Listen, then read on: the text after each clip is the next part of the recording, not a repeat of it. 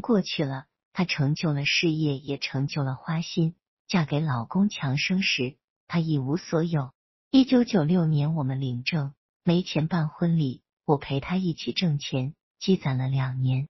一九九八年春天，我们才在南京把婚事给办了。从一九九八年到二零零八年，老公从做小生意起家。一零年后，他的事业终于上了规模。这一零年，我们尝尽了人间甘苦，风风雨雨，患难与共。一九九九年春节，我们第一笔生意亏了钱，几十块钱过了个年。在寒冷的冬季，吉庆的鞭炮声中，老公紧拥我入怀，我们彼此取暖，商量着节后怎么起步。我带着笑容遐想明天，鼓励老公相信未来。那一年，我们的儿子刚一岁。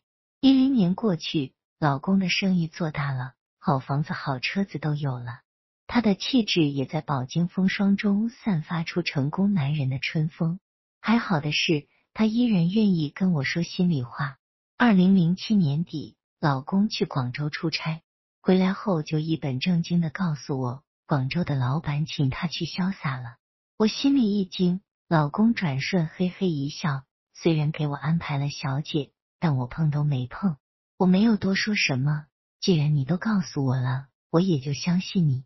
只是好景不长，二零零八年七月十日下午一点，老公离家门去，说朋友请他洗澡。三点半我打他手机，竟然关机。我仿佛预感到了什么。快五点时，老公回来了。他按门铃时，我没有像往常一样欢笑着去开门。他进屋时，我正临床流泪。老公没有瞒我，他搂着我说：“朋友确实帮我找了小姐。”这一次没有把持住，我极其厌恶的把他推开。没想到这日子来的这么快，我知道从此就将一发不可收拾。老公现在有了玩的资本，我们奋斗一零年有钱了，整夜我都在辗转反侧。老公在一边给我保证，好听的话很轻易就说出口，不安分的举动注定不会浅尝辄止。生活的危机给了我一夜的失落。第二天。我拿出家中的银行卡，悄悄离家出走。可我很少出远门，漫无目的跑到上海，带了很多钱，却不知道该干什么。我找到了老公一位生意上的伙伴，在外滩哭诉心中的苦闷。这位朋友暗自打电话，让老公赶到上海。第一次离家出走，只是一种情绪的释放。我还是爱着我们的家。老公对我进行一番好听的保证。我就跟他回了南京。为了稳住老公的心，我决心再生一个小孩，也许家庭能让他把注意力集聚回来吧。二零零八年九月，我怀孕了。十月十日，我整晚打老公手机都不接，他很少不接我电话，我顿时感到不安，发很多短信问他在干什么，也是一个没回。夜里十二点，老公回来了，我上去就给他两巴掌。这是多年来我们第一次动粗，老公先是愣了一下，接着底气不足的说：“你要是觉得好受，就再打几下吧。”我本希望他理直气壮质问我发神经，甚至还手。他越心虚，我越荒凉。我说：“你要是嫌弃我，就离婚。”老公说：“我什么都没做，也没嫌弃你。”儿子从卧室出来，看着他的父母争吵。他在这个深夜感受着家里的躁动，我控制不住悲伤，抱着儿子大哭。眼见撒谎会激化矛盾，老公说话了，是和一个女人在一起，但是什么都没干。我问这个女人是谁，老公说这不重要。其实我隐约猜出是谁了。在老公没回家时，我给婆婆打电话，婆婆提到了芳芳，芳芳的父母租了我们家水西门一个门面房。出于辈分，芳芳喊我阿姨。婆婆说，有一次看到芳芳坐在强生的车上，我知道这一次老公不只是找小姐，是在和谁培养感情了。这是最可怕的。第二天，我从银桥去水西门找芳芳，对我的突然到来，芳芳的眼神有些慌。刚结婚一年的芳芳，跟以前一样有礼貌，甜甜的喊阿姨。我说顺便来看看你，你结婚后阿姨还没怎么来呢。我有意聊起老公，在无意中嘀咕着：“昨晚你说夜里才回家，他说是跟你在一起，我这也就放心了。他要是跟别的女人在一起，我可就不踏实了。”芳芳手一抖，把水倒出了杯子。阿姨想哪去了？我昨晚没跟叔在一起，不过我等车时确实碰着他了。我知道了，这个女人定然是芳芳。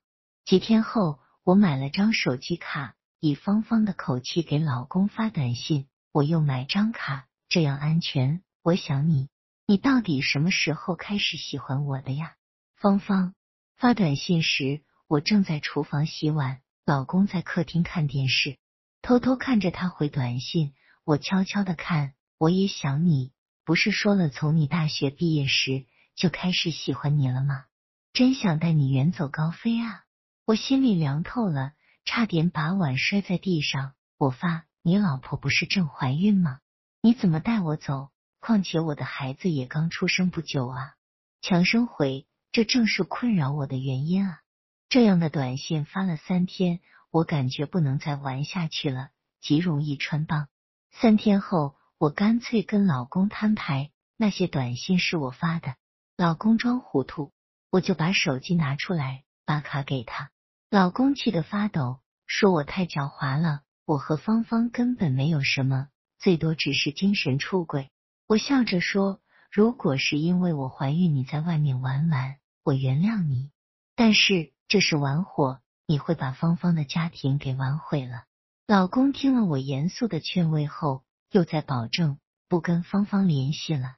刚过完二零零九年春节，不到十天，我无意中翻了老公手机，开头就是芳芳的短信：“我好想你。”我看了发件箱，里面全是露骨的调情之语。看了半小时手机短信，我几乎面红耳赤。老公发现了我在看他手机，赶忙解释。这只是忍不住的藕断丝连，我在发呆，无数次说坚决断掉，到头来还是让我心如刀割。我没理他，他给我写信，看到你伤心，我更难过。跟我这些年受这么多苦，现在日子好了，你却不快乐。我想了很多，决定不再这样，相信我一次吧。以为这是他的真心话，我还感动了一会。可几天不过。我一不小心又在他手机看到芳芳的短信，这一次老公在给我写信，我看都不看就给扔了。我说我这么劝你，你就是听不进去，非得我跟你闹。老公说就是聊得快活，和芳芳之间是清白的。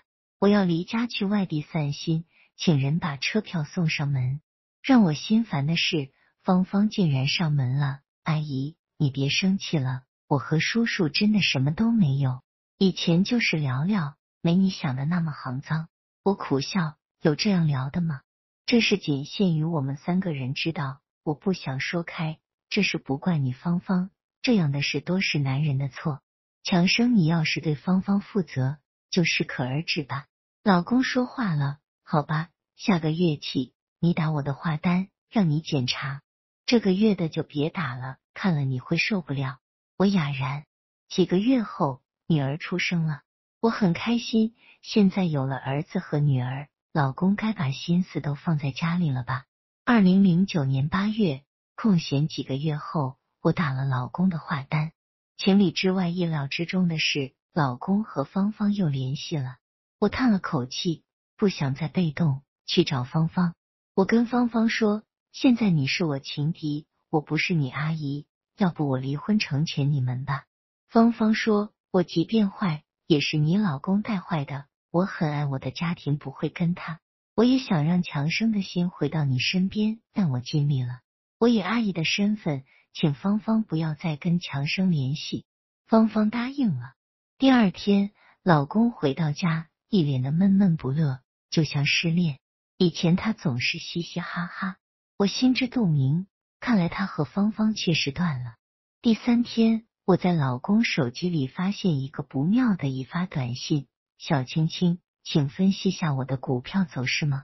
请你吃饭。”这感觉就像被秋霜打在脸上。沉默了片刻，我对老公说：“你还是跟芳芳联系吧，我诚心跟你说的，否则你会有第二个、第三个。”看你跟芳芳断掉很难过，我也不好受。可能我们之间真的只剩下亲情。第四天，老公回家后迅速恢复正常，又对我嘘寒问暖了。我想与芳芳应该又联系上了。我自始至终不知道老公与芳芳之间有没有肉体出轨，但是即使以前没有，接下来也是迟早的事。可我已允许他去交往，就没资格再过问。老公说，看到年轻女人就心动，无法自拔。你就允许我玩两年吧，两年后就回头。如今我还是会做好饭等他回家，只是不想多跟他说话。闷的时候，我给自己发短信。恨一个人比想一个人要好受。当初怀孕时那么难受都挺过来了，还有什么是熬不过去的呢？现在有时。